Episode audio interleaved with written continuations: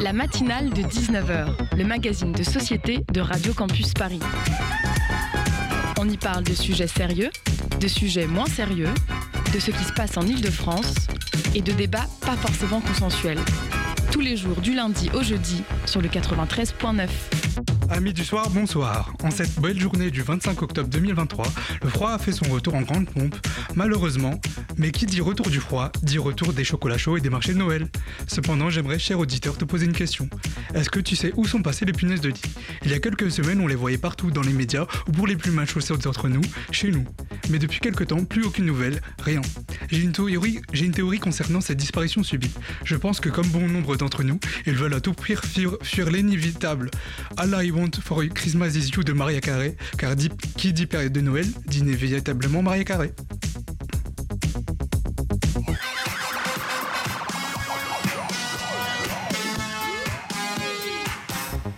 Salut, c'est ça y est, vous êtes sur Radio Campus Paris, c'est l'heure de la matinale pour les leftards et par les leftards, garantie sans punaise de lit et sans Maria Carré. Ce soir, on est parti pour une heure de direct pour épauler, pour me pauler durant cette émission Chloé Calamé de la, rédaction Radio Campus Paris qui va nous présenter et interviewer Sophie Bora, membre du Conseil à l'égalité entre les femmes et les hommes, et Esteban de la rédaction de Radio Campus Paris qui viendra nous présenter sa chronique de sport de la semaine. Puis nous recevrons également dans une deuxième partie l'Hippocampe Fou pour son spectacle L'Odyssée d'Hippo. Puis nous terminerons avec la chronique d'Anas et on verra avec lui qui de nos politiciens remportera le ballon d'or de cette année. Vous avez le programme de la matinale de, 19h pour la prochaine heure à venir. Vous êtes sur le 93.9, c'est parti. La matinale de 19h. Les inégalités de genre en milieu professionnel, où en sommes-nous? Hier, en Islande, des milliers de femmes se sont mobilisées dans le cadre d'une grève générale touchant l'ensemble du pays. Une personnalité politique de taille figurait parmi les grévistes, la première ministre Catherine Jacobstodir, qui gouverne le pays depuis 2017. Cette mobilisation a eu lieu 48 ans après la grève du 24 octobre 1975, qui dénonçait déjà le système d'inégalité. Durant cette grève, l'arrêt de la quasi-totalité des femmes du pays, soit 90% des femmes, avait paralysé l'Islande pendant 24 heures. Malgré les avancées juridiques, cette nouvelle mobilisation des Islandaises font apparaître l'insuffisance du changement et la nécessité du bilan. Où en sommes-nous aujourd'hui? Pour tenter de répondre à cette question, j'ai le plaisir d'accueillir Sophie Ibora, qui est avec nous sur Radio Campus Paris ce soir. Bonsoir Sophie. Bonsoir Chloé, bonsoir à tous. Bonsoir. Sophie, vous avez de multiples casquettes et donc de multiples perspectives autour des questions d'égalité femmes-hommes, puisque vous menez des activités de conseil et d'accompagnement des entreprises sur la question des inégalités, mais vous êtes également vice-présidente chargée de la place des femmes dans l'économie à la CPME, Confédération des petites et moyennes entreprises, et également membre du HCE, au Conseil à l'égalité entre les femmes et les hommes. Alors pour commencer, le HCE est une instance consultative indépendante créée en 2013. Quelle est la mission du HCE, Sophie? Alors Chloé, le HCE, c'est un organe, vous l'avez dit, indépendant qui a pour mission d'animer le débat public avec euh, que ce soit les acteurs de la société civile, les associations, les institutions, les collectivités, etc., autour des questions euh, des droits des femmes et autour de l'égalité entre les femmes et les hommes. Donc, euh, ils auditionnent, ils questionnent, euh, ils coordonnent et puis ils font des recommandations au gouvernement pour avancer sur ces questions. Voilà. Et donc, euh, par rapport à ces recommandations, le HCE a un outil, puisque tous les ans, il produit un rapport portant sur l'état du sexisme en France. Son dernier rapport, qui est le cinquième rapport annuel, publié le 23 janvier 2023, dresse un constat alarmant, et même surprenant, je dois dire. Je cite le rapport. Le sexisme ne recule pas en France. Au contraire. Il perdure et ses manifestations les plus violentes s'aggravent, et les jeunes générations sont les plus touchées. Alors, j'ai trouvé ça surprenant. Comment est-ce encore possible aujourd'hui, Sophie Bora, et qui sont ces jeunes générations dont on parle? Alors comment c'est encore possible? Ce qui est sûr, c'est que, et ce rapport le met euh, totalement en avant, c'est que le sexisme en France perdure. on aurait pu croire en fait après euh, la révolution euh, MeToo et puis plus globalement ce sujet de l'égalité qui est quand même venu sur la table ces dernières années, et eh bien que les choses allaient s'améliorer. Alors elles s'améliorent dans un, dans un certain sens, mais effectivement ce rapport met en exergue que notamment la jeune génération bah, ne prend pas le pas du progrès. Donc le sexisme d'abord c'est quoi? Il faut quand même en parler. Le sexisme ça va de la petite phrase, vous savez la petite phrase anodine on dit oh c'est rigolo, c'est marrant, c'est la blague. Euh, euh, euh, je vous cite un exemple. J'étais encore hier avec une femme formidable qui s'appelle Nathalie Fonte, qui est une patronne d'une grosse boîte française de Thalès, et qui me disait, elle a fini ses études il y a, deux ans et qui me disait bah, écoute, quand j'ai été embauchée chez Thalès, mon camarade de promo m'a dit moi j'ai été pris parce que je suis bon et toi tu as été pris parce que tu es une femme. Bon ben voilà, ça c'est une phrase sexiste qui peut paraître anodine et qui, mais pour celle qui la reçoit, euh, peut être assez euh, perturbant. Et puis ce qu'il faut savoir, c'est que finalement le sexisme, c'est presque le terreau de choses qui peuvent être bien plus grave. C'est-à-dire que c'est cette idée que d'abord les femmes sont moins que les hommes, euh, partout, dans la vie, dans la famille, dans le milieu professionnel. Et puis c'est aussi euh, euh, l'idée que finalement les femmes pourraient appartenir à un homme, ce qui peut conduire à des agressions, à du harcèlement. Et puis ça peut aller sur des choses encore plus graves qui est, qui est le viol. Donc ne pas lutter contre le sexisme, c'est s'empêcher de trouver des solutions à quand même des problèmes graves qui touche notre pays avec euh, euh, encore énormément de féminicides euh, en France. Effectivement, on reviendra sur cette question et sur cette notion de continuum de violence. des solutions, le rapport en propose. en voici une qui a retenu mon attention, puisque donc on parlait des jeunes générations.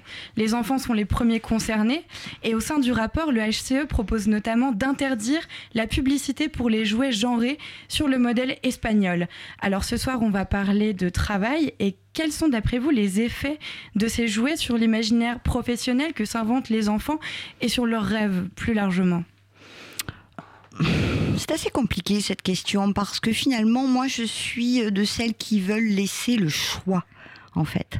Il n'est pas question, je crois, euh, euh, d'aller euh, exprès dire bah tiens, tu es une petite fille, tu vas jouer avec un camion, ou tiens, tu es un petit garçon, tu vas jouer avec une poupée. C'est pas ça la question. La question, c'est de savoir, je suis petite fille ou petit garçon, à quoi j'ai envie de jouer. Et donc, quand vous avez en publicité, on le voit un peu moins, mais enfin, quand même, une publicité, vous avez la petite fille avec sa gazinière qui prépare à manger et le petit et là, garçon. Justement, elles n'ont pas le choix. Bah, c'est ça. Et le petit garçon avec son tracteur, ben, inconsciemment, euh, vous leur mettez dans la tête que euh, les jouets ont un genre et que donc on doit choisir son camp, entre guillemets. Donc une publicité dégenrée, c'est quoi? C'est finalement parler du jouet en tant que jouet et puis s'adresser à la fois aux petites filles et à la fois aux petits garçons. Voilà. Alors merci, on va se concentrer sur les axes du rapport qui est assez fourni, très intéressant. Et ce qu'il met en lumière, c'est tout d'abord un paradoxe. Vous mettez en lumière la reconnaissance massive des inégalités par l'opinion dans tous les, les secteurs et le fait que ce savoir, cette reconnaissance n'a aucun effet concret. Euh, je cite le rapport, vous pointez un décalage entre perception, déclaration et pratique. Et tout cela a des conséquences sur la violence exercée. Comment expliquez-vous qu'il y ait une perception de ce problème, une compréhension même du problème, et en même temps son maintien, la réitération de ces causes? Parce que la perception, elle vient du fait, ce qu'on disait tout à l'heure, c'est qu'on en parle beaucoup. Et heureusement. Donc les médias, euh, le simple fait que vous m'invitiez aujourd'hui et qu'on en parle prouve que c'est une question qui est centrale et qui est une question intergénérationnelle. Donc tout le monde en est conscient. Ok, on a entendu ça, on a vu ça, etc. Ensuite, euh, le gap, c'est d'arriver à de passer de la prise de conscience à l'action.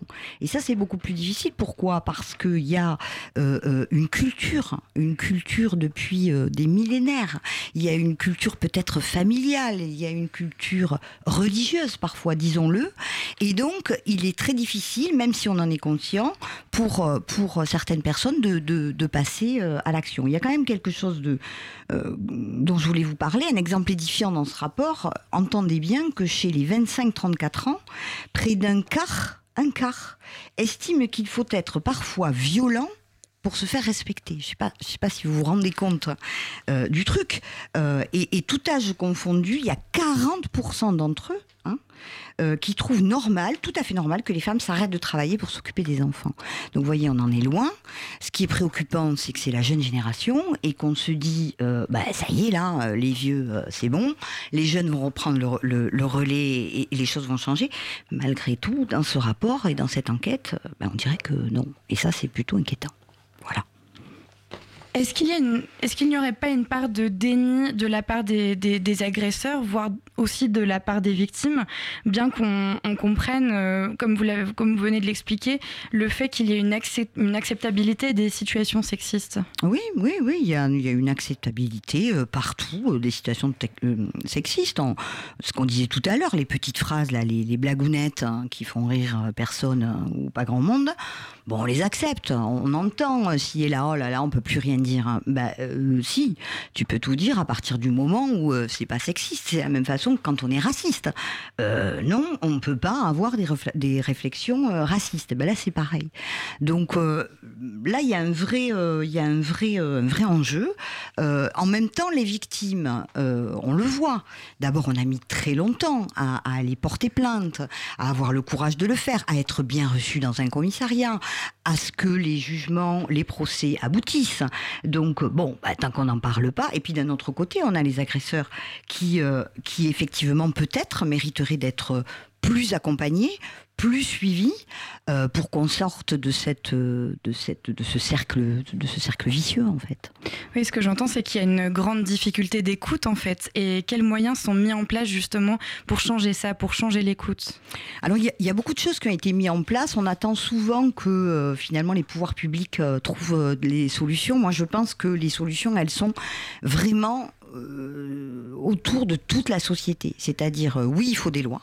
Et elles ont été faites. Il y en a un, certain nombre qui ont été faites, notamment euh, lors du, fameux quinquennat d'Emmanuel Macron, qui a voulu mettre la cause de l'égalité comme cause nationale. Bon, est-ce que les résultats sont à la hauteur euh, certains oui, d'autres pas. Il y a encore évidemment euh, beaucoup de progrès à faire. Euh, mais il y a la loi et puis après il y a la société. Il y a vous, moi, au travail, dans la rue, partout, avec, des choses qui, des règles qui doivent être respectées et qui ne, sont pas respectées. La police, la justice, les associations, tout le monde, doit prendre sa part dans ce combat. Oui, justement, j'aimerais bien euh, qu'on aborde cet enjeu juridique et que pour ça, on retourne d'abord au cas de l'Islande, au cas juridique de l'Islande. Euh, je rappelle que grâce aux mobilisations des Islandaises, l'Islande s'est engagée juridiquement pour la parité salariale en promulguant une loi en janvier 2018 qui a été reconduite en 2021, qui impose aux sociétés et institutions de plus de 25 salariés de prouver qu'elles pratiquent les mêmes rémunérations pour tout le monde et applique ainsi une inversion de la charge des preuves, de la charge de la preuve. C'est-à-dire qu'avant, c'était aux femmes de prouver qu'elles gagnaient moins d'argent en raison de leur sexe, mais aujourd'hui, c'est aux entreprises de justifier en amont que les écarts de salaire dans leur effectif ne sont pas liés au genre. Pourtant, ce qu'on relève et ce qu'ont dénoncé les Islandaises hier, c'est qu'aujourd'hui, il en existe toujours des écarts. Et aujourd'hui, on parle de 12% d'écart salarial en Islande. Donc pourquoi y a-t-il telle, euh, un tel gap, un tel fossé entre la théorie et la pratique, le juridique et son application? Ben, encore une fois, euh, parce que la loi ne fait pas tout. Euh, en Islande, ils ont toujours été en avance, euh, tous les pays du Nord d'ailleurs, sur ces questions, on peut s'en réjouir. En France aussi, on a des lois, et on a des lois qui datent de, plusieurs di, dizaines d'années, en fait, sur l'égalité salariale. L'égalité salariale, c'est Mme Roudy qui l'avait mis en place, je vous parle d'il y a 30 ans. Donc vous voyez bien que malgré la loi, nous aussi, on n'y est pas. Alors, il y a aussi d'autres raisons c'est que euh, en tout cas en France, je ne parlerai pas pour l'Islande, mais euh, la France euh, est le pays où on fait le plus de lois. Et donc il faut comprendre aussi que dans certaines entreprises, notamment les plus petites, parce qu'il faut l'entendre ça aussi, c'est pas toujours facile, évident, au premier coup, de mettre en place une vraie politique d'égalité, etc.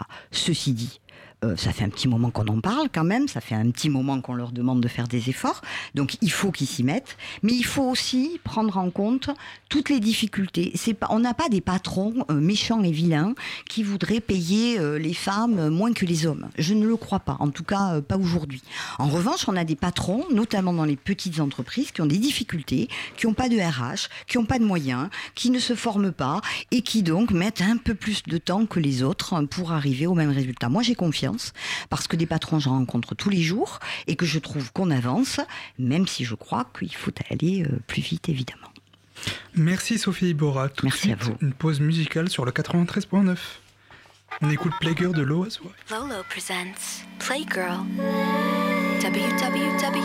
www.playgirl.com.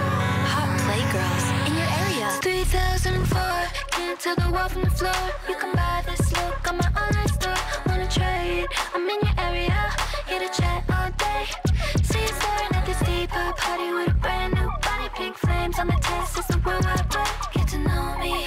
Young demoiselles and a message. Meet me in a URL. Are you lonely? Are you stressed out? You deserve some fun. Get your headphones, lock up the bedroom door. On. Playgirl.com. Wanna get lucky? Keep singing my song. Need a little game? You better log on. In your head, make you wanna stay on. Lolo presents Playgirl.com. Wanna get lucky? Keep singing my song. Need a little game? You better log on. Stuck in your head, make you wanna stay on. Lolo presents Playgirl.com. Lolo is ready to chat. Hey, what's your name? Tell me what you do for fun. Let's play. I speak English or français. Je suis là quand vous voulez. Bitch from the bay,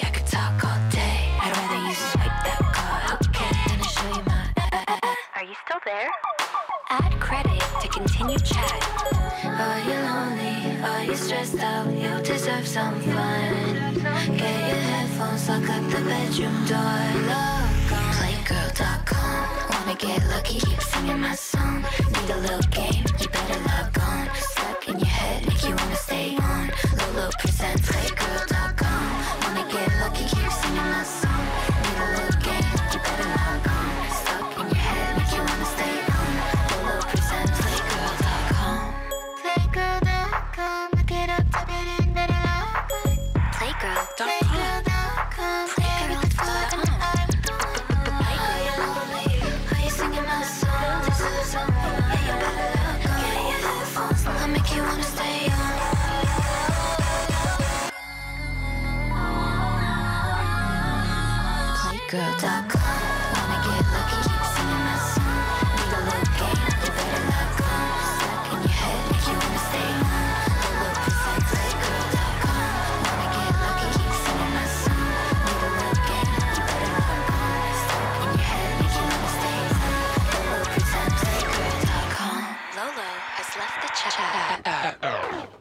C'était Lolo Zoai de Playgirl.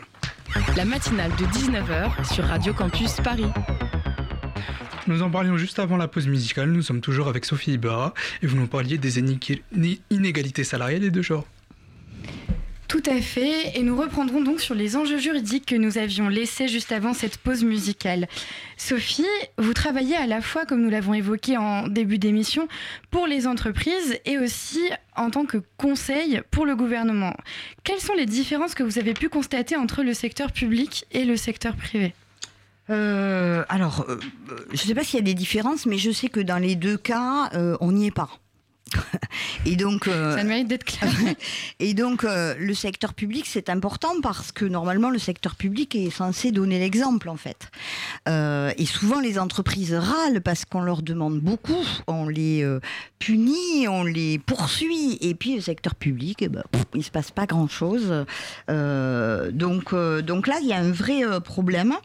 Je crois que j'ai lu il n'y a pas longtemps hein, une- un rapport de la Direction générale de l'administration publique. Euh, L'écart salarial brut moyen entre les femmes et les hommes est dans le secteur public hein, est de 502 euros. Euh, bon, c'est pas mal hein, quand même. Les corps de métier dans lesquels les femmes sont les moins présentes euh, sont aussi ceux qui ont des traitements de salaire les plus élevés avec des primes les plus élevées. Donc, vous voyez, là, on n'y est pas. Dans le secteur euh, privées, l'index Pénico, cet index égalité, vous savez, qui a été mis en place, a donné un certain nombre de résultats, mais ils sont un peu décevants. Pourquoi? Parce que cet index a eu le, mérite d'exister, d'abord parce que les entreprises ont pris conscience, se sont penchées sur la question de savoir est-ce que je paye moins euh, une femme qu'un homme à poste égal, etc. Mais euh, le problème, c'est que encore une fois, c'est peu adapté pour les petites entreprises. Or, je rappelle quand même dans notre pays, 86% euh, des emplois sont créés par des PME. On le sait pas. Mais, et donc, si on veut faire bouger les lignes, il va falloir qu'on s'intéresse aux PME et qu'on on fasse quelque chose pour leur faciliter euh, la tâche. Mais je crois que c'est prévu puisque la Première ministre a déclaré, il n'y a pas très longtemps, qu'on allait revoir complètement cet index euh, égalité. Et quel Qu'avez-vous pu observer, vous, concrètement Quelle est votre expérience Est-ce qu'on pourrait faire un petit euh, focus là sur euh, la question des PME et des petites entreprises? Oui, ben, l'expérience, c'est la suivante. Ce sont des patrons qui sont euh, décidés à faire bouger les lignes, mais qui n'ont pas de moyens. Et donc, euh, vous savez, les grandes boîtes, euh, euh, elles ont des services RH euh, avec plein de gens qui s'occupent de ces questions, services compta énormes. Mais les PME, c'est le patron qui fait tout, hein, qui vend, euh, qui, euh, euh, qui communique, euh, qui gère les salariés. Et donc, quand on lui dit, bon, écoutez, il faut un index égalité. Alors d'abord, il y a cinq critères. Allons, bon, alors je m'assois, j'essaye de comprendre les cinq critères. Bon, après, alors j'audite. Bon, oui, il y a un critère sur le retour de congé maternité. Ah oui, mais moi, j'ai pas de femme qui, euh, qui est partie euh, en congé maternité. Alors je peux pas le remplir, donc il est nul. Bon, euh, à un moment donné, il va falloir qu'on s'occupe des petites entreprises euh, euh, pour les accompagner. Elles ont besoin d'accompagnement. Et donc, pour être accompagnées, il faut des moyens aussi. Et donc, elles n'ont pas toujours les moyens. Et puis, il faut leur faciliter un petit peu la vie, je crois. Et donc, l'expérience que j'ai, moi, auprès des PME, c'est qu'il y a une volonté. Mais de l'autre côté, il n'y a pas suffisamment de moyens et d'accompagnement. Et là, je crois qu'il faut faire un effort particulier là-dessus. Voilà. Donc il y a vraiment des différences d'échelle en fait dues à la taille des entreprises. Oui. Bien sûr, oui, oui. euh, sur la question des violences, euh, par exemple, ou des agressions ou du harcèlement, là aussi, vous avez des grandes entreprises qui sont structurées avec euh, des personnes référentes à qui vous pouvez aller raconter votre problème, etc. Mais dans les PME, il n'y en a pas. Et si en plus votre problème est avec un de vos supérieurs, bah là, ça devient compliqué de, de traiter le problème. Donc là aussi, manque de moyens. Et pourtant, des violences, il y en a partout dans les grandes boîtes et il y en a aussi les petites. Mais est-ce qu'il n'y aurait pas une difficulté particulière que rencontrent euh, les grandes entreprises qui, malgré leur euh, structuration et leurs moyens, aussi, il y a aussi un facteur d'exposition qui entacherait par exemple le prestige? On a vu beaucoup de grandes entreprises qui ont été confrontées, qui ont été même pointées du doigt par rapport à des problèmes de sexisme structurel au sein des grosses boîtes.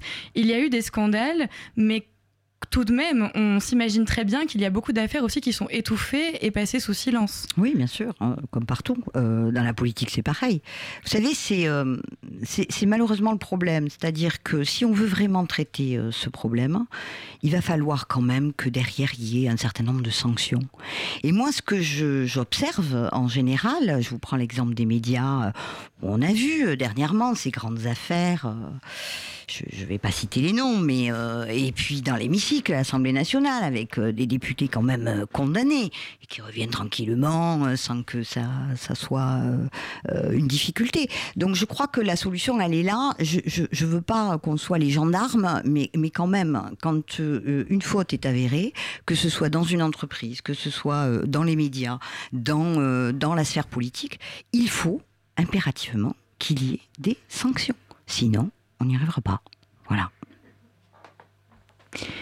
Bien, on va continuer ce petit zoom autour du sexisme en entreprise. J'aimerais vous poser des questions euh, autour des effets. Quels sont les effets du sexisme sur les carrières des femmes? Alors c'est une question qui peut paraître un peu, un peu bête et euh, Non, évidente, mais il faut poser euh, les mots, je pense. Donc, quels mots pourriez-vous mettre là-dessus? En fait, le sexisme, c'est quelque chose un peu de, de pervers. Euh, encore une fois, ça va de la petite phrase, on a l'impression que c'est pas important, mais quand c'est répété, quand c'est tout le temps, ça a un effet sur la psychologie aussi, sur euh, c'est psychique en fait. Donc c'est quelque chose par définition qui peut être invisible, qui peut passer sous les radars parce que euh, certaines femmes n'osent pas en parler, euh, elles-mêmes ne le conscientisent pas, c'est-à-dire que bon, elles disent bon, mais c'est pas grave ou c'est parce que je je me suis mal comportée ou j'ai dit un truc, etc. Et donc c'est un peu, voyez, c'est un, un peu pervers. euh, donc il y a un vrai problème euh, euh, d'impact euh, sur la santé mentale des femmes euh, au sein du travail. Donc il y a un impact sur la santé mentale, un impact sur le salaire, ça je crois que tout le monde est bien au courant, mais il y a aussi un impact en termes de responsabilité. Est-ce que vous pourriez étayer la notion de responsabilité rapidement? De responsabilité au sein de quoi? D'une entreprise je, je Tout comprends- à fait. Le fait d'avoir accès, par exemple, de ne pas avoir accès à des postes à haute échelle. Ah oui ah oui, oui, bon, ça va mieux. Il faut, faut se le dire, ça va un petit peu mieux. Pourquoi? Pardon. Excusez-moi excuse-moi de vous couper. Oui. On va arrêter l'interview euh, Ah. maintenant.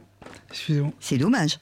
Euh, excusez-moi, finissez, finissez, excusez-moi. Non, non, juste. Euh, Bien sûr, finissez, finissez. En trois mots, ouais, Sophie. non, en trois mots. non, juste dire que ça va mieux grâce à la loi RIC5 quand même, qui oblige d'avoir 40% de femmes dans les COMEX et les CODIR. Donc on y va. On a de plus en plus de femmes qui prennent la direction de grandes entreprises, grands fleurons français. Donc j'ai espoir, mais il faut continuer à aller vite. Merci, beaucoup, Sophie. Merci à vous. Merci, merci d'avoir accepté notre invitation dans la matinale de 19h. Et tout de suite, marquons une nouvelle pause sur le 93.9 avec Kaidrana en feat avec Aliuchi.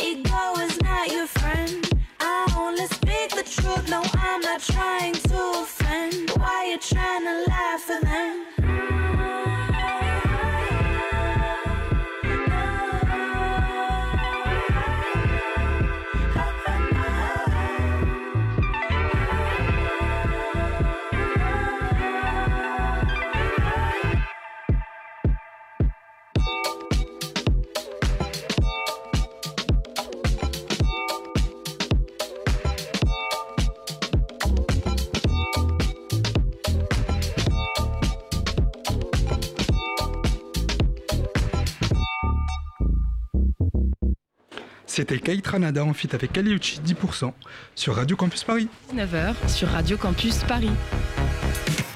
Et tout de suite, on retrouve Esteban de la rédaction Radio Campus Paris pour la chronique sportive. Bonjour Esteban. Bonsoir, bonsoir chères auditrices et auditeurs de Radio Campus Paris. Ce mercredi 25 octobre, c'est une belle journée pour tous les amoureux de basket. Et oui, enfin, le retour tant attendu de la NBA. En effet, le championnat de basket américain a repris ses droits cette nuit avec deux affiches de prestige pour démarrer la saison. Les Denver Nuggets, portés par un triple-double de l'insatiable Nikola Jokic, ont battu assez tranquillement les Los Angeles Lakers 119 à 107 un peu plus tard dans la soirée. ou plutôt dans la nuit euh, chez nous en France. Ce sont les Suns de Phoenix qui ont disposé des Golden State Warriors sur le score de 108 à 104. On est parti pour une saison régulière qui va être longue, éprouvante pour tous les joueurs, puisque je rappelle rapidement le, le fonctionnement de la NBA.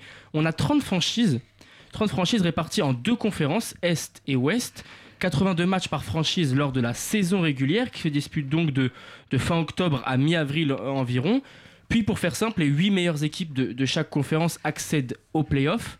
Les playoffs se jouent au meilleur des 7 matchs, donc la première équipe à remporter 4 matchs accède au tour suivant. On a un premier tour de playoffs, puis demi-finale et finale de conférence qui emmène ensuite aux fameuses finales NBA. Ces finales ont vu de, les, Denver Nuggets de Nikola Jokic donc s'imposer en juin dernier face au Heat de Miami. Mais cette saison, elle va être particulière pour euh, le monde du basket, particulière pour nous également français, parce que vous n'êtes pas sans savoir qu'il y a un petit nouveau qui est parti conquérir les États-Unis, un petit nouveau de 2m24, rien que ça. Il s'appelle Victor Wembanyama. Si vous n'avez pas encore entendu parler de lui, retenez bien son nom, car il est appelé à faire de très très grandes choses pour le basket mondial et français dans les années à venir. Victor Wembanyama, il est devenu en juin dernier le premier joueur français de l'histoire de la NBA à être numéro 1 de la draft. Sa nouvelle équipe, les San Antonio Spurs, au sein de laquelle sont passés d'immenses joueurs français comme un certain Tony Parker, sont en pleine reconstruction. Au fin fond du classement de la conférence Ouest, la franchise texane récupère un ovni, tout simplement. Victor Wembanyama sait tout faire. Déjà, il n'a que 19 ans. Il est d'une agilité phénoménale, rapide, fin techniquement, peut shooter dans toutes les positions. Et son immense taille peut lui permettre d'avoir une défense hors du commun. Les plus grands joueurs de NBA et les anciennes gloires de ce sport le disent. On n'a jamais vu ça. Des attentes hors normes pour un garçon unique qui semble être taillé pour le costume de super-héros. Le jeune prodige quitte le championnat français avec un beau bagage tout de même, puisque avec son équipe des Metropolitans 92, il a atteint les finales du championnat, perdu contre Monaco. Mais Wemby a fini meilleur marqueur, meilleur contreur, meilleur espoir, meilleur défenseur et MVP de la saison en France à seulement 19 ans. Je crois qu'on ne se rend pas compte de la chance qu'on a, nous Français, d'avoir sans doute l'un des joueurs les plus prometteurs de l'histoire de ce sport dans nos rangs, avec également un, objectif clair dans sa tête, il l'a dit et répété, il veut la médaille d'or aux Jeux Olympiques 2024 à Paris. On a hâte que ça commence donc pour Victor Mbanyama qui va être une énorme attraction dans les prochaines années dans le monde du basket. Son premier match officiel se disputera cette nuit contre les Mavericks de Dallas de Luka Doncic à partir de 3h30 du matin heure française. Oui, ça pique, mais bon, ça vaut le coup. Donc voilà, la NBA c'est reparti et je finirai en disant que beaucoup de passionnés de basket et donc comme je le disais tout à l'heure, les joueurs le disent eux-mêmes, il n'y a jamais eu autant d'attentes pour un numéro 1 de draft que depuis un certain LeBron James en 2003 et la suite on la connaît. Alors Wemby, à toi d'écrire l'histoire, nous on est juste là pour admirer. Merci Esteban, et sans plus tarder, l'heure de l'interview Zoom, petit peu comme fou, présentée par Pierre. Le Zoom, dans la matinale de 19h. Bonjour, bonsoir à tous, c'est Pierre sur le 93.9 Radio Campus. Et ce soir, nous avons le plaisir de recevoir un hippocampe fou euh, qui vient euh, dans nos studios, pas pour rapper en milieu aquatique, mais pour nous parler d'une odyssée, l'Odyssée d'Hippo, un spectacle qui revient à Paris au théâtre Bobino. La première question que j'aimerais te poser, en quoi elle consiste cette odyssée largement, si tu peux. euh, Bah, c'est un spectacle musical immersif, tout public, Mhm. Euh, qui mélange en fait euh, mes trois passions, c'est-à-dire la musique, le cinéma et le spectacle vivant. Et moi, je fais des concerts, je fais de la musique en fait depuis euh, presque 15 ans euh, de manière professionnelle. J'ai fait énormément de concerts et à un moment, euh, j'ai eu envie de faire un petit pas de côté et de proposer quelque chose d'un peu plus audacieux et, et- et de sortir un peu de ma zone de Ouais. confort aussi. Donc, euh, donc on a commencé à, à réfléchir à ce spectacle avec Lucas Dorier, qui est le compositeur ouais, et co-créateur. Voilà. Et voilà, c'est atypique. Ok. Euh, le spectacle s'est déjà joué, euh, du coup, euh, en 2022. J'imagine que tout s'est bien passé puisqu'il revient. Comment tu as vécu cette première expérience sur les planches? Qu'est-ce que, pourquoi le, le théâtre globalement? Qu'est-ce que, qu'est-ce que ça t'a fait? Quelle émotion ça a différé par rapport à la scène? Bah, c'était très challengeant. Ouais. Et euh, moi, j'aime bien euh, me, me- me mettre en danger. Et c'est vrai que sur scène, euh, je commence à avoir mes repères. Euh, disons que les, les- les concerts se suivent et ne se ressemblent pas parce que ça dépend de l'énergie du public. Euh, c'est différent. Mais, mais moi, je sais où me positionner. Je sais euh, comment envoyer euh, le pâté, etc. Et là, en fait, il y a, il y a vraiment un truc où les premières scènes, j'étais très fragile et je me sentais comme un enfant. Et j'ai ressenti un peu ce truc des premiers concerts où t'as envie de bien faire et voilà, un truc un peu bon élève et tout. Et petit à petit, les scènes se passant, enfin les, les- les spectacles, euh, les différentes représentations s'enchaînant, euh, je commence un peu à trouver mes repères. Et voilà, c'est très plaisant parce que Ouais. c'est un nouvel espace de jeu. Bah c'est ça, c'est une, ouais, une nouvelle cour de jeu. Il y a un- une dynamique différente, une énergie différente dans le public. Est-ce que c'est ça qui t'a encouragé à remonter sur scène, à continuer euh, euh, dans ce mode-là, dans cette euh, tournée? Que Oui, c'est euh, l'énergie du public et que ça soit différent Après, moi, j'ai jamais quitté les scènes. Ouais, c'est ça. Hein. voilà, J'ai 15 souvent ans, les hein. gens me disent ouais, tu deviens quoi, tu dates et tout, bien, bien le lama, bien céleste et tout. Mais en fait, moi, j'ai enchaîné les, les albums, les projets. Ouais. Après, évidemment, il y a plein de gens. je fais partie un peu de du décor musical des années 2010, tout ça. Mais moi, j'ai toujours continué. et J'ai essayé de, de me renouveler Ouais. et de pas tourner en rond, voilà, et de de- de- de- d'être fidèle à, à ce que je devenais. Et donc euh, là maintenant, je suis papa, j'ai trois enfants, euh, j'ai une vision assez différente de celle que je pouvais avoir il y a, il y a 15 ans, quoi. Et donc euh, là, l'idée, c'est aussi de proposer un spectacle comme je n'ai pas trop eu la chance d'aller en voir avec mes enfants. Euh, où ça kick. Ouais, voilà. ça, hein. Moi, je suis un kicker. Enfin, je, suis, bah je suis ouais. connu aussi pour ma technique et Pour je ça. me dis, ah, un, spectacle euh, familial où tu vas voir un mec kicker Bah avec, euh, avec du débit, etc. Ça court pas les rues. Donc, euh, donc c'est vrai que il y avait aussi cette envie de de se positionner dans, dans un endroit où on m'attendait pas forcément Mm. et où je pense qu'il y a, y y une carte à jouer. C'est sûr. Euh, ce projet s'est construit à deux. Euh, vous l'aviez imaginé avec le compositeur euh, Lucas Dorier. Mhm. Est-ce que tu pourrais nous raconter cette collaboration, comment elle s'est faite, d'où elle part et quelle est la dynamique entre vous deux? Bah, c'est le petit Lucas. Je dis le petit Lucas parce qu'il était tout jeune à l'époque et qui me contacte. euh, il me dit J'aime bien, tu fais du rap, t'es technique, mais en même temps, euh, euh, c'est différent. c'est, c'est- Voilà, tu racontes des histoires. voilà. Et donc, il m'a fait venir dans son école de musique, parce que lui, il est, il est issu d'un conservatoire. Et, et voilà, et on a fait plein de jams ensemble. Et musicalement, le, le courant est passé. Et on a gardé contact. Et assez vite, on a commencé à envisager cette idée de spectacle musical. Ouais. On savait pas encore ce que ça allait raconter, mais euh, il y avait cette envie de faire voyager les gens. Et donc euh, aujourd'hui, on a, je dirais, un tour du monde onirique euh, et introspectif, parce que c'est quand même, euh, je me suis basé aussi sur, euh, comme je disais tout à l'heure, qui, qui, qui j'étais, euh, euh, ce que je ressentais, le, le- mon, point de vue. Parce Ouais, que quand ça. on est artiste aussi, on est là pour parler de, de ce qu'on ressent et de ce qu'on ce qu'on pense de, du monde dans lequel on vit. Quoi. Et quand on l'est depuis aussi longtemps, quel, re- quel regard tu peux avoir sur euh, la musique, enfin sur le hip-hop euh, d'aujourd'hui? Qu'est-ce que Sur le hip-hop d'aujourd'hui, bah, moi je suis super. Tu continues d'écouter, ouais, hein? Je suis connecté. Ouais. Moi, Moi, j'écoute tout. Euh, alors après, parfois il y a des gars comme ça, tu vois, des, des lutters, des jeunes cracks qui sortent de nulle part et tout. Je fais ah ouais, ils ont, une- ils ont un gros buzz en fait. Euh, et J'arrive un petit peu à la bourre, tu vois. je dois attendre que Combini en parle. Donc parce que c'est normal, c'est faut être dans le réseau, faut aller voir les concerts, faut tu vois, c'est c'est des jeunes en fait Ouais. le- les spectateurs et, et- et donc ma fille par exemple, elle a 12 ans, elle est encore un peu trop petite pour euh, diguer et me ramener des trucs. Euh, mais mais évidemment, moi je reste super connecté euh, aux jeunes tant que je peux, je fais des ateliers d'écriture dans des Ok. milieux scolaires, Trop co- bien. collégiens etc. Et donc souvent je leur dis ouais, c'est qui les gars du moment, balancez les blazes et tout. Et voilà, après évidemment, j'ai tu vois, j'ai mes petits il y a le, le, le, le site là interlude qui Ouais. dit les sorties de la semaine et tout donc je regarde alors je connais de moins en moins de noms tu vois mais du coup bah, je vais diguer Uh. Tant que je peux quoi euh, le, le, le temps qui, qui m'est imparti euh. Mais on veut tous vieillir comme ça, ma foi. bah ouais non mais c'est pour rester en fait c'est- vraiment un délire de tu vois moi je suis, je suis admiratif de, de la carrière de Busta Rhymes par Ouais. exemple qui, qui pour moi est toujours resté euh, à jour Mm. tu vois, alors après, évidemment, là, ça fait un petit moment euh, qu'on l'attendait. Il est revenu euh, juste Mm. après le confinement.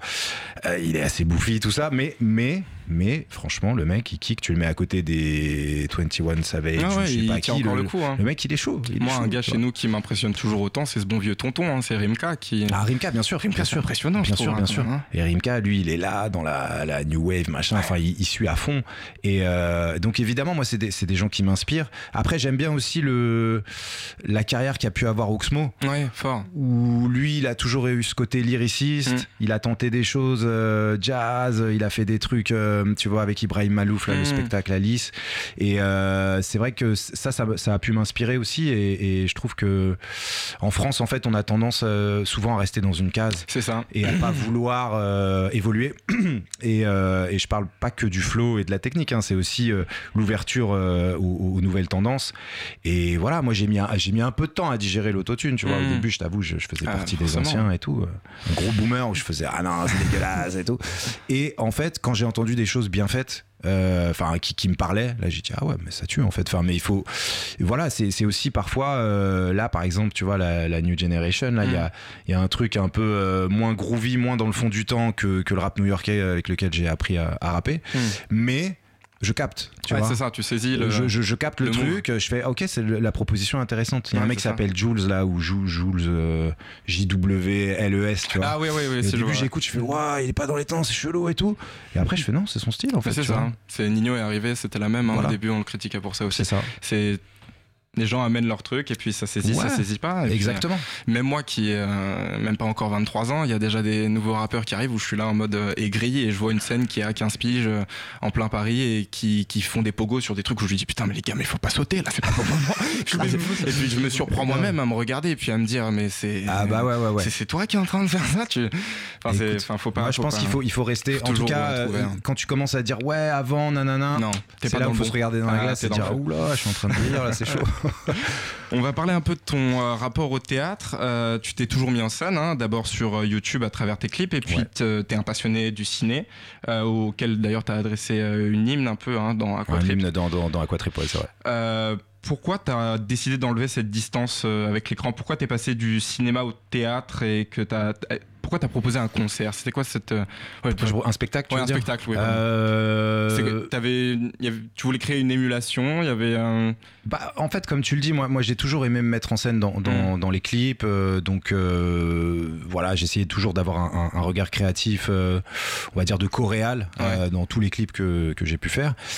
Et là, en fait, c'était en faisant aussi des concerts. je J'en parle souvent, mais il Ouais. y a un concert qui a eu lieu à la Cigale, c'était en 2016. Mm. Et j'avais fait venir un, un, un ombreman, donc quelqu'un qui fait des ombres avec les mains. Et j'avais rappé un texte que j'avais écrit pour l'occasion. Et c'était magique. tu Ok. vois. La vidéo est sur YouTube Ouais. si vous avez l'occasion, allez voir et tout. Et franchement, c'était magique parce que les gens étaient comme des gosses. Ouais. Et c'est là où je me suis dit, ah ouais, le côté spectacle qui fait rêver, tu vois, avec euh, potentiellement des gens assis et qui regardent ça comme un film. Euh, c'est un peu le fantasme que j'ai pu avoir de, de réal, tu vois, ou quelqu'un qui voudrait faire des films d'animation comme euh, Pixar ou Miyazaki, mais qui sait pas dessiner, tu vois, qui sait pas programmer. Donc, donc là, c'était aussi faire appel à plein de talents Mm. euh, complémentaires du mien. Et, et donc Lucas et moi, on était vraiment les, on va dire les, les cerveaux euh, qui, qui ont qui, qui ont pondu Mm. l'idée initiale. Et après, on a trouvé des gens qui, qui nous ont accompagnés pour pour parfaire et, et, hum, et terminer tout ça. Ouais. C'est, je pense que c'est l'énergie et la magie de la cigale aussi. J'y ai été euh, il y a de ça un an pour aller voir Wally. Ouais. Je sais pas si euh, t'écoutes un peu Wally. euh, Prince Wally? Prin- ouais, Prince Wally, ouais. qui, a, qui a renvoyé un, un album, La Moussa, il y a de ça un an. Et je pense que c'est la magie des petites salles en fait. Donc, moi, genre moi, on est pour écouter du rap là ces temps-ci, je, je suis un peu dans le mépris des Bercy, de tout ça, et je kiffe. euh, Ouais, ouais, moi, moi ça m'arrange bien aussi de pas trop kiffer ça parce que je, je, Oui, c'est sûr. je pense pas y jouer un jour, tu vois. Mais euh, pour moi, la cigale, le trianon et Ouais. tout, c'est magique. Même la boule ça. noire qui, qui est beaucoup plus petite, Ouais. il y a vraiment une proximité avec le public. Et moi, c'est vrai qu'à partir du moment où tu ne peux plus regarder quelqu'un dans les yeux Ouais. et que c'est juste une masse euh, humaine et hum, presque in- inhumaine d'ailleurs, tu vois. Ouais, c'est- c'est c'est- sûr, c'est ça. euh, en fait, tu, tu, tu, tu perds le contact. Et c'est vrai que moi, quand je viens sur scène, en tout cas pour les concerts, c'est vraiment pour échanger et pour qu'il y ait des interactions. Euh, le spectacle, c'est un peu différent. Donc peut-être qu'un jour, le spectacle à Bercy, pourquoi pas? Faudra un plus gros écran, c'est sûr. Apparemment, on est en perte quand on fait des concerts à Bercy. euh, à Ouais, Bercy, ouais, j'ai vu avec les Hilo Oval et tout. Ouais, ouais. ouais. Enfin bon, autre euh, sujet. Mais c'est marrant que tu parles de ce rapport au corps parce que tu as, été euh, pas mal dans le cirque, tu as travaillé avec euh, Christophe euh, Gendreau, j'espère que j'ai Dans le cirque, T'es dans le cirque. On me jetait des cacahuètes et tout, ouais. Euh, non, non, j'ai pas été femme à barbe ou quoi. Non, non, non, Non, j'ai pas été dans le cirque. C'est juste que, c'est juste que, que Christophe Gendreau faisait partie des Vrigals Ok. et que effectivement, eux, ils avaient ce côté clownesque. Ouais. Donc, on peut faire un rapprochement comme ça. Après, oui, c'est vrai que j'ai fait un- une petite formation là avant de avant d'aller sur, scène avec une circassienne euh, danseuse euh, qui elle d'ailleurs vient plutôt du, du conservatoire de danse et qui par le clown euh, par cet espace-là, en fait, a, a- a trouvé un moyen de se lâcher encore plus. Parce que c'est vrai que parfois la, la danse euh, classique et tout, c'est c'est très codifié. Et, et le clown, il y a un vrai truc de lâcher prise. Et donc, évidemment, bon, euh, moi, j'étais euh, j'étais beaucoup plus euh, fantaisiste et, et clown, on va dire, dans mes premiers morceaux. C'est un peu moins le cas aujourd'hui, mais comme ce spectacle, il est aussi axé sur l'enfance et, Ouais. et cet enfant intérieur qui s'exprime à fond, eh ben euh, forcément, il y a, il y a ce côté un peu clown qui ressort. Et c'est pour ça que quand il y a des familles qui viennent voir le spectacle et que j'entends des parents rire avec leurs enfants, Ouais. je me dis ah c'est trop cool. tu vois parce que c'est des beaux souvenirs communs et, et c'est- c'est de ça dont on se rappelle quand, quand il meurt. C'est rassurant aussi. Je parle pas des de- enfants, hein. Non, non, mais non, espérons-le. Dieu bénisse les enfants, comme disait euh, Benjamin Epps. Mais euh, c'est rassurant aussi de prendre un personnage, je pense. De, Enfin, l'image du clown m'a fait penser à ça un peu. Mais comment ça se passe quand tu montes sur scène juste avant? Tu, tu rentres en hippocampe fou? Comment la, la, métermo- la métamorphose se fait? Toujours- En fait, en fait, si tu veux, j'ai justement via les textes que j'ai abordés. Euh, Enfin, les thèmes que j'ai abordés Ouais. dans les textes, je veux dire, et les, et les, hum, les dialogues que, qui ont été coécrits donc avec Christophe Gendreau, Ouais. euh, j'ai fait en sorte que le personnage soit pas trop éloigné de qui j'étais. Ouais. Tu vois, pour pas être dans un truc de jeu d'acteur, euh, tu vois, rôle de composition. Mm. euh, je suis pas Johnny Depp, euh, je suis pas, euh, je sais pas qui, Brad Pitt et tout.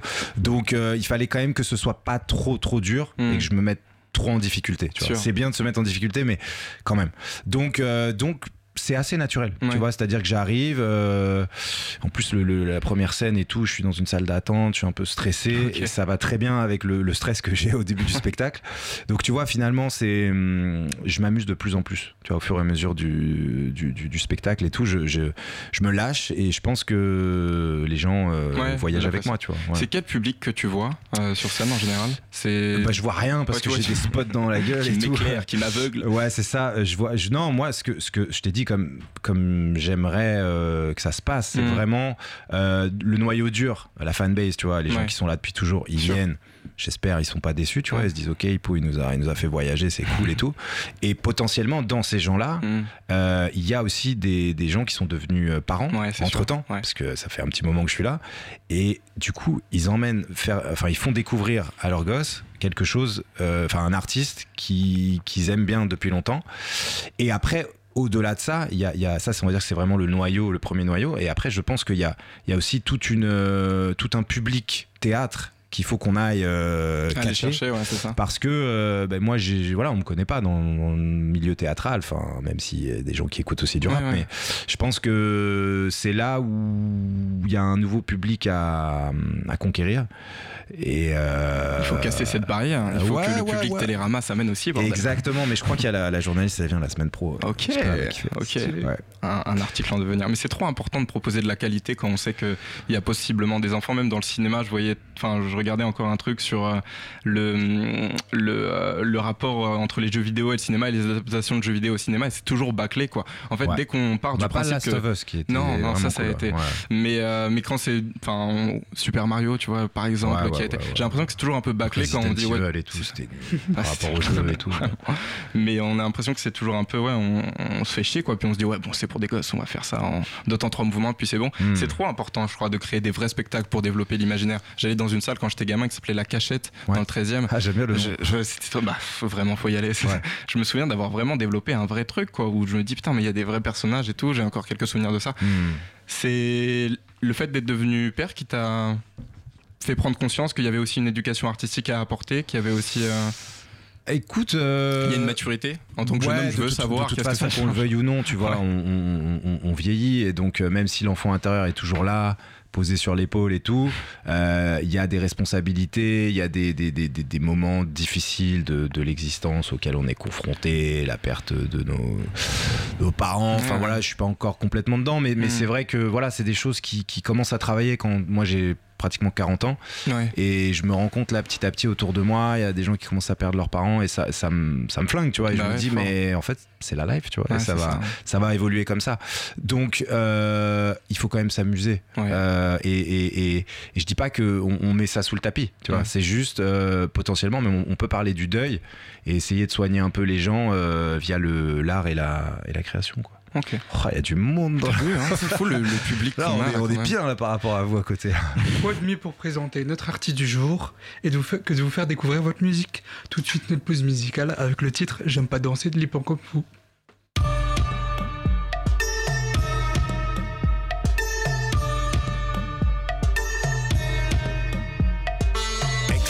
pas, tu verras que c'est pas clean. Je me sens comme un gros amas de gélatine, sans amphétamine. Je suis trop flegmatique, j'ai besoin de recharger mon sexe à pile. C'est humiliant comme un coït quand t'es mou du bout. Je suis comme un cul dans un métro plein de gens debout. Je suis dans les temps, mais la grâce n'est pas au rendez-vous. Je saurais danser quand les chauves auront des poux. J'aime pas danser, j'aime pas danser. Sur la piste trop passive, je patine. J'aime pas danser.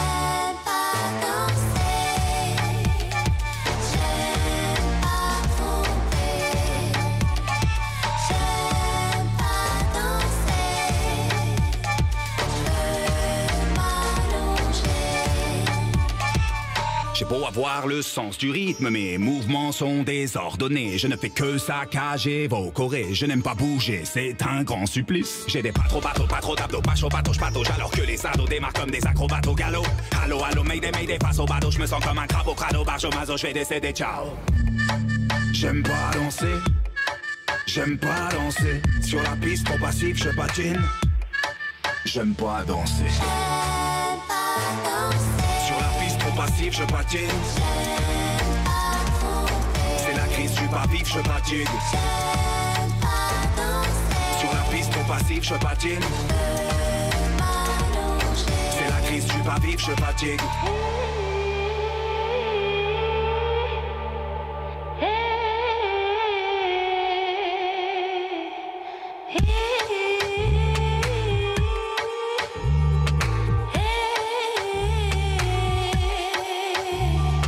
Fred Hamster ou Mr. Bean Kelly, le plus mauvais danseur de l'histoire de la bipédie. Plus je move mon body, plus je tombe dans le discrédit. Même les chorégraphes bouddhistes frisent l'hystérie. Je me dépense, je me dépasse, je me déhanche, je me déplace, j'aime les coups, j'aime les basses, manque de je manque de classe, j'ai pas des bases, ça ne me tente, pas me détend, pas ça me lasse, mais dans la masse, je me démarque, quand je me plante là ça me les casse. Sur la piste trop passif, je patine. C'est la crise, je suis pas vif, je fatigue. Sur la piste trop passif, je patine. C'est la crise, je suis pas vif, je fatigue. Sur la piste trop passif, je patine. C'est la crise, je suis pas vif, je fatigue. Sur la piste trop passif, je patine. C'est la crise, je suis pas vif, je fatigue. Sans plus tarder, on passe à la chronique d'Anas. La matinale de 19h, le magazine de société de Radio Campus Paris. Bonsoir Anas. Depuis tout à l'heure, tu nous dis rien. Euh, les propos ont une valeur hein, variable, bien sûr. Par exemple, moi, quand je parle, vous vous taisez. hein. Ça, ça veut dire que vous donnez de la valeur à mes propos. Vous ne devriez pas, mais c'est pas le sujet. Certains propos n'ont pas de valeur. Certains propos n'ont pas de valeur, comme par exemple quand ta mère te dit qu'elle t'aime. Et certains propos n'ont vraiment pas de valeur, comme euh, par exemple quand quelqu'un te dit que la Terre est plate.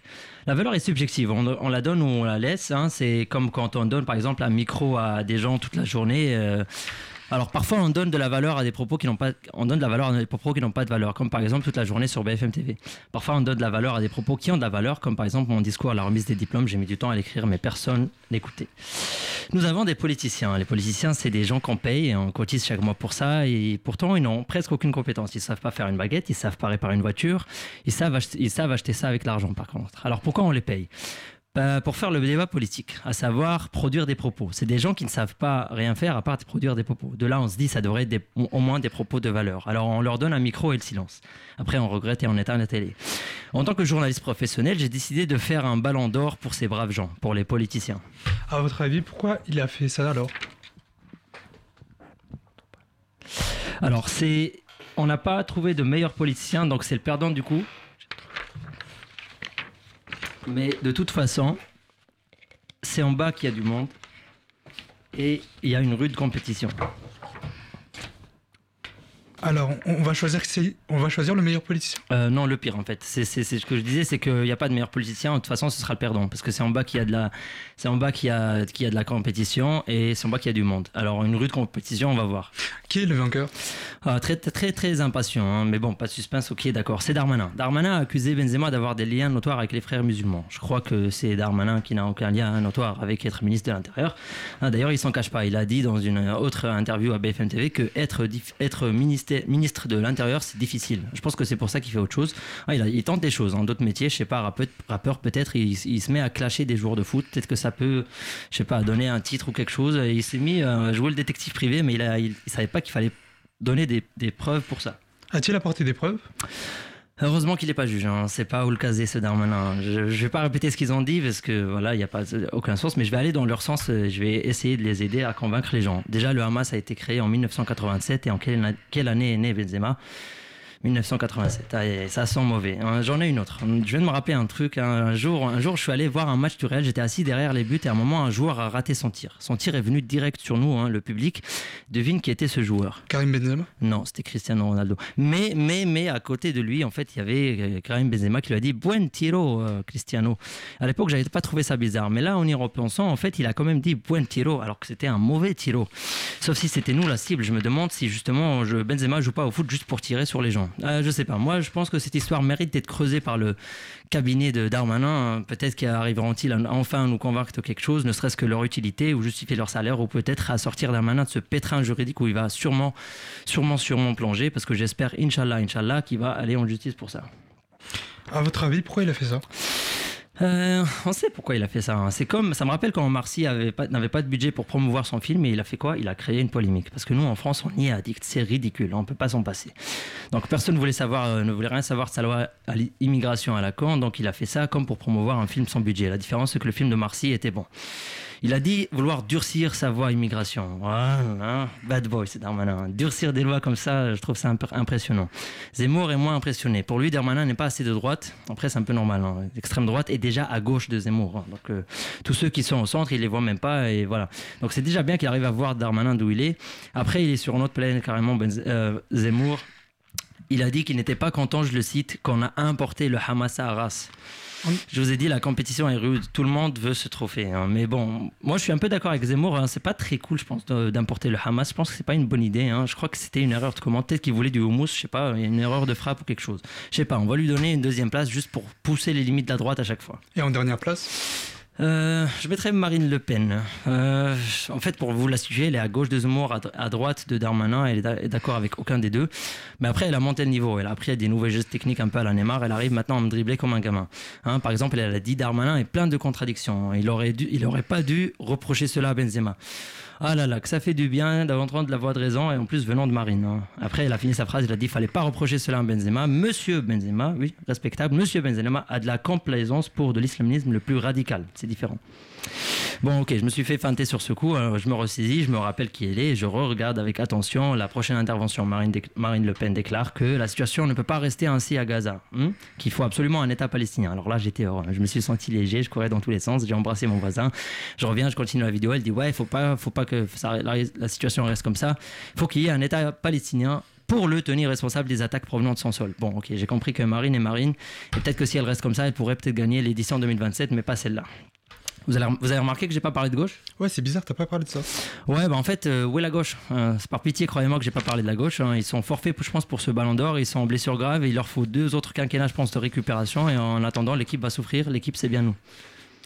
Alors, euh, merci pour l'émission d'aujourd'hui. C'est fini, on se retrouve demain à 19h pour une nouvelle émission.